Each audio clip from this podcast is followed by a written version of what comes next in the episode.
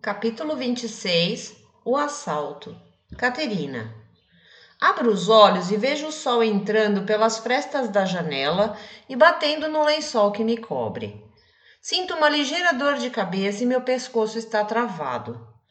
A cabeça deve estar assim por causa do vinho de ontem, penso quando relembro minha noite fabulosa com a Debbie.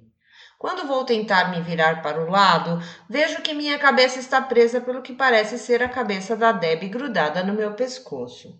Levanto-me um pouco, ficando sobre os cotovelos, e olho para o lado com cuidado por causa do torcicolo. A moça ao meu lado dorme tranquilamente, apesar de ter vários fios de cabelo sobre o nariz e a boca. A cada expiração, os fios se movem ligeiramente no rosto e voltam a cobrir-lhe parte da face em seguida. Fico observando minha namorada dormir por alguns instantes, até que me lembro de checar as horas no celular.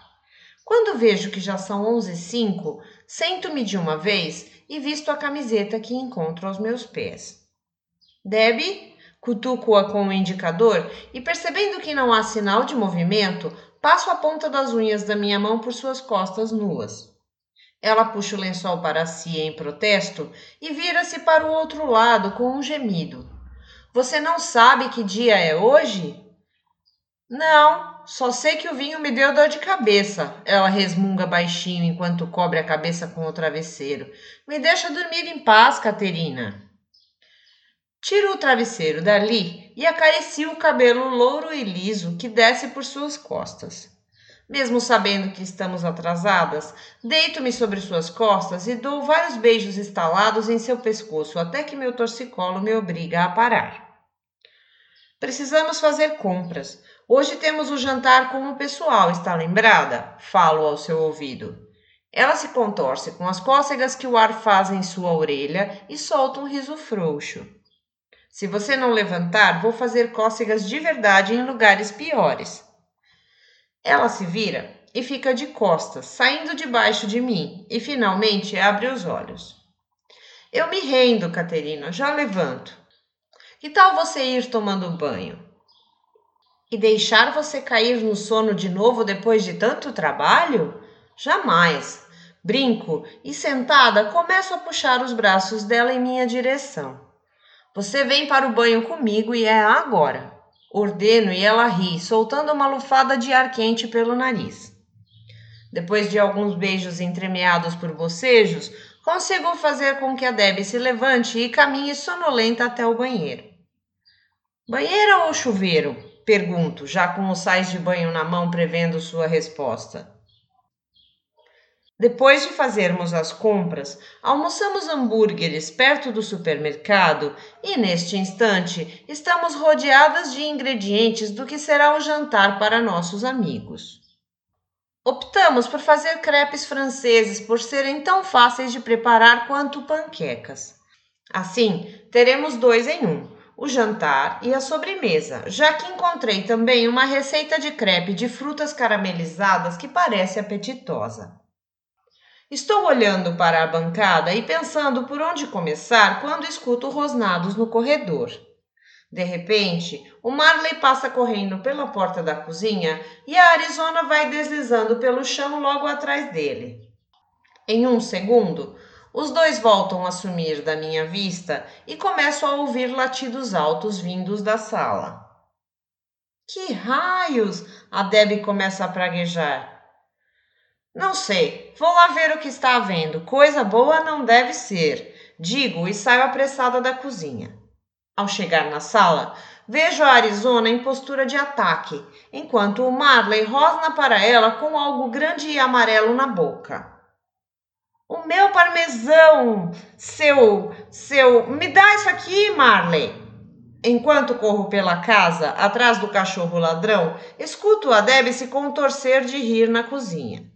Quando desisto da perseguição e volto até lá, encontro-a sentada na cadeira com as mãos na barriga, que aparentemente dói de tanto que ela gargalha. Ele é bem arteiro, esqueci de mencionar isso quando me mudei para sua casa, ela fala meio sem fôlego.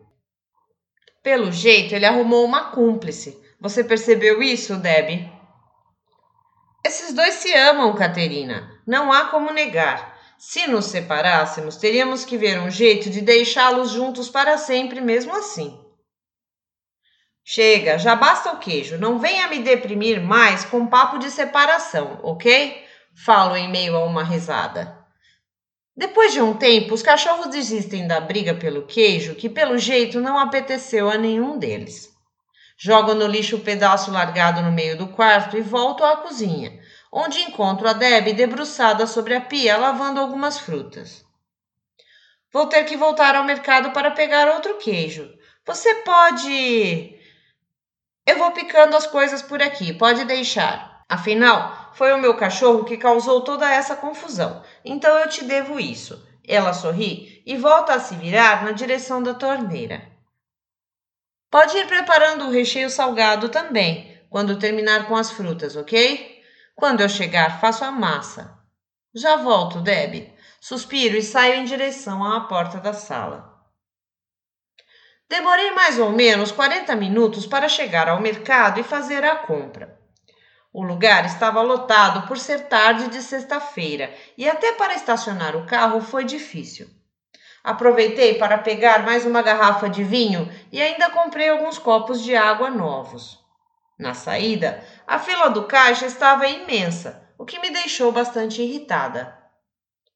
Entro na sala de casa, agarrada aos sacos plásticos e pensando que não posso deixar tudo no chão como fiz quando chegamos mais cedo, sob pena do meu queijo ser assaltado de novo. Não vejo os cachorros por perto, o que me surpreende, já que eles sempre vêm me receber quando chego da rua. Um tanto sobressaltada, vou andando até a cozinha e paro em frente ao balcão. Tudo está exatamente como quando saí. Todos os ingredientes espalhados ali em cima e algumas frutas lavadas ao lado da pia.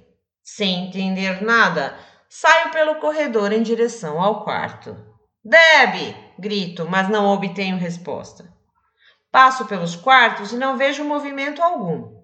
Volto para trás e abro a porta de cada um dos banheiros. Nada também. Já sentindo uma angústia profunda, dou a volta pelo corredor lateral e solto todo o ar que estava prendendo sem perceber ao ver a Arizona no gramado.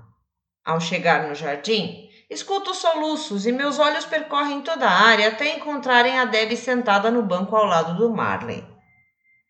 Ela segura o celular apertado contra o peito e seu rosto está todo molhado. Debbie! exclamo e corro em sua direção. Envolvo-a em um abraço apertado e, sem saber o que fazer a seguir, começo a secar seu rosto com a manga do meu moletom. Afasto alguns frios de cabelo dourados das suas bochechas e beijo seus lábios ternamente. O que houve, meu amor? Por que é que você está assim? Pergunto enquanto tento afastar as patas pesadas do Marley de cima do colo dela.